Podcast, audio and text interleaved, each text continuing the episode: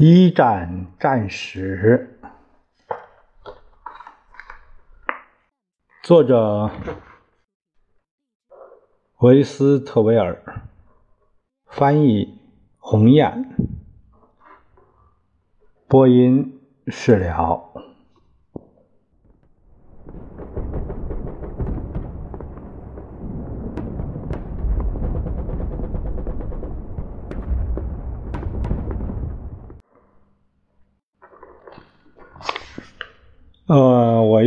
迫不及待的翻开一本书，想读的书很多，哎，想了解一下第一次世界大战，叫《一战战史》。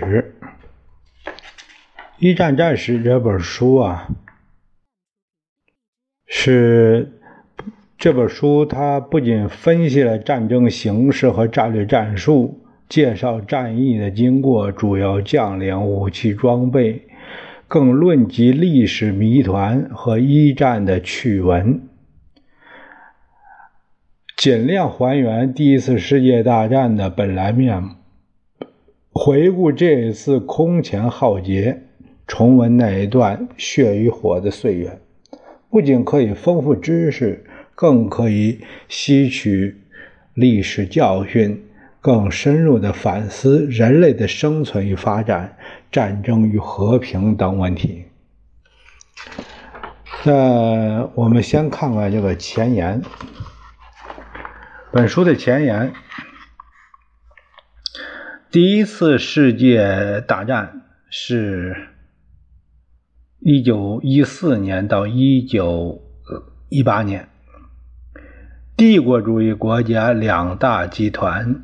同盟国与协约国之间进行的首次世界规模的战争，战争先在德国、奥匈帝国及其敌对国英国、法国、俄国等之间展开，后来逐渐有三十八个国家、十五亿人卷入了战争。这场战争爆发的根源，首先是。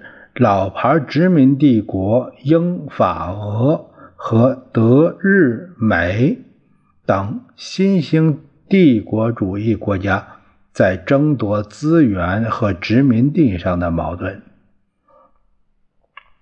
其次是资本主义国家周期性的经济危机和国内阶级矛盾的尖锐化，也使各国统治不稳。于是纷纷扩军备战，寻找同盟，企图通过对外发动侵略战争来缓和国内阶级矛盾。一九一四年六月二十八日的萨拉热窝事事件引爆了欧洲的火药桶。随着奥匈帝国向塞尔维亚、塞尔维亚宣战，欧洲列强纷纷全面动员。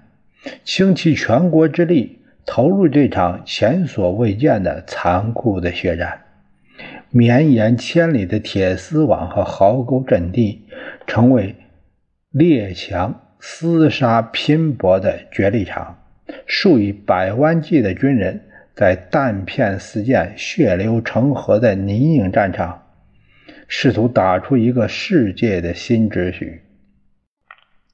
主要战役包括东普鲁士战役、马恩河战役、索姆河战役、凡尔登战役、日德兰海战、俄军1916年夏季进攻战役等等。战祸延及至亚欧非三洲和大西洋、地中海、太平洋等海域，战火硝烟中，旧帝国纷纷解体。